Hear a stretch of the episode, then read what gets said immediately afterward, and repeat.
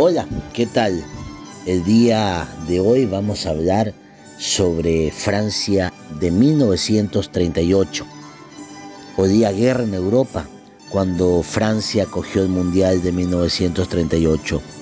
Austria, que disponía de una gran selección, no acudió a la cita, a pesar de haber clasificado por el delirio expansionista de Hitler.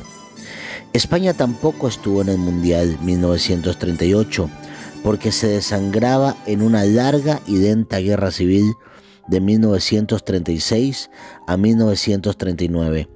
Con todo, 36 países se inscribieron para las eliminatorias. Tres más que en Italia 1934, de los cuales pasaron 15. Además, y por primera vez, se aplicó el sistema de clasificación automática del país anfitrión y del último campeón. Brasil y Cuba fueron los únicos representantes latinoamericanos. El resto boicoteó la cita porque creía que ésta debía intercalarse en continentes diferentes. La decisión se debió a una recompensa para la patria de Jules Rimet, el creador de la competición y que luchó porque ésta no se politizara. Sin embargo, el fútbol sudamericano estuvo magníficamente representado por un Brasil ya maduro.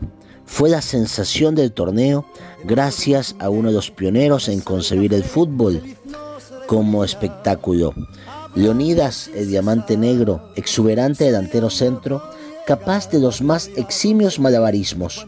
De hecho, fue el máximo goleador de la cita con ocho tantos.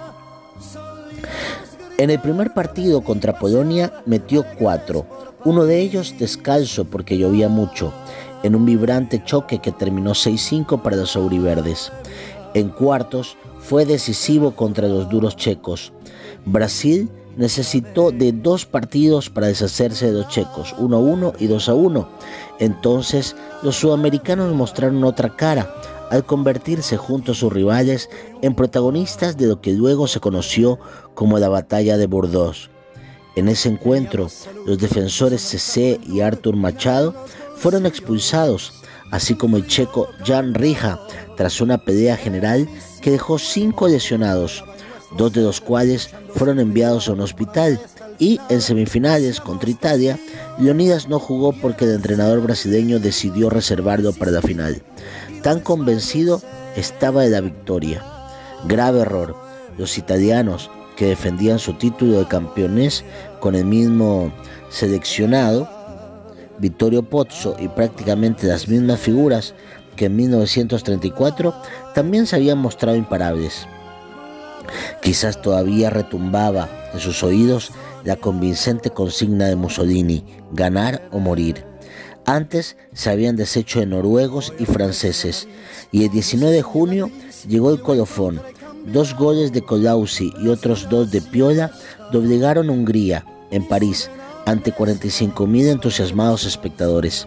Italia era bicampeón, pero tuvo que esperar 12 años para volver a defender su título. La Segunda Guerra Mundial estaba a punto de comenzar. Entre algunas anécdotas de 1938 hubo eh, enfado al enterarse los hinchas argentinos de que su selección no iba al Mundial porque su país no había sido elegido para organizarlo. Intentaron asaltar el edificio de la Asociación de Fútbol Argentino, aunque la policía logró detenerlos. Leonidas da Silva de Brasil marcó cuatro goles en la victoria 6-5 sobre Polonia, al igual que el gigantesco polaco Ernst Wilmowski en ese mismo partido. Existen otras estadísticas que solo le adjudican tres goles a Leonidas en ese encuentro. Por primera vez el país sede, Francia y el campeón vigente Italia quedaron exentos de participar en la ronda de clasificación. El Wonder Team o equipo maravilloso de Austria fue saqueado por Alemania después de que Hitler ocupara ese país. Sin embargo, ello no ayudó mucho a los alemanes que perdieron 4 a 2 frente a Suiza en el primer partido. El partido de cuartos de final entre Brasil y Checoslovaquia se tuvo que jugar dos veces al concluir el primer choque en empate 1-1. El enfrentamiento se conoce como la Batalla de Burdeos, ya que degeneró en violencia, dos brasileños y un checo fueron expulsados y cinco jugadores acabaron lesionados. Francia fue el primer país sede que perdió un campeonato al caer ante Italia 3 a 1 en cuartos de final. Asia participó por primera vez en un mundial, representado por las Indias holandesas. Inglaterra decidió una vez más no acudir por su enfrentamiento con la FIFA, que se negaba a escogerla como sede, a pesar de ser los creadores del fútbol. El italiano Vittorio Pozzo fue el primer entrenador en ganar dos veces el trofeo. Tras la victoria de 1934, Giuseppe Meazza y Giovanni Ferrari fueron los dos primeros jugadores en recibir de manera consecutiva la medalla de ganadores. Brasil fue el primer país que llegó a poner en juego a los 22 jugadores de su escuadra durante el torneo. La escuadra Churra tenía la ineludible misión de ganar el Mundial. El Dus Benito Mussolini había insistido una y otra vez, debemos ser campeones para demostrar al mundo lo que es el ideal fascista del deporte, y el telegrama que envió el capitán Giuseppe Meazza antes de la final terminaba con un elocuente venced o. El portero húngaro Antal Sabo declaró tras la final 4-2 en referencia a la consigna del DUS, al menos encajando cuatro goles, he salvado la vida de 11 futbolistas. Después de Francia 1938, la Copa del Mundo no se disputó durante 12 años debido a la Segunda Guerra Mundial. El trofeo de oro Jules Rimet sobrevivió a las hostilidades escondidas bajo la cama de un funcionario de la Asociación Italiana de Fútbol. Ese año, en 1938, un 12 de marzo, las tropas alemanas penetran en Austria y la anexan El 18 de marzo, el presidente mexicano Lázaro Cárdenas decreta la nacionalización de la industria petrolera después de que las compañías transnacionales se negaran a acatar las leyes mexicanas y se convierte en el máximo defensor del nacionalismo revolucionario. El 10 de abril, Trotsky funda la Cuarta Internacional. El 4 de mayo, el Vaticano reconoce la dictadura del general Francisco Franco como el gobierno legítimo de España.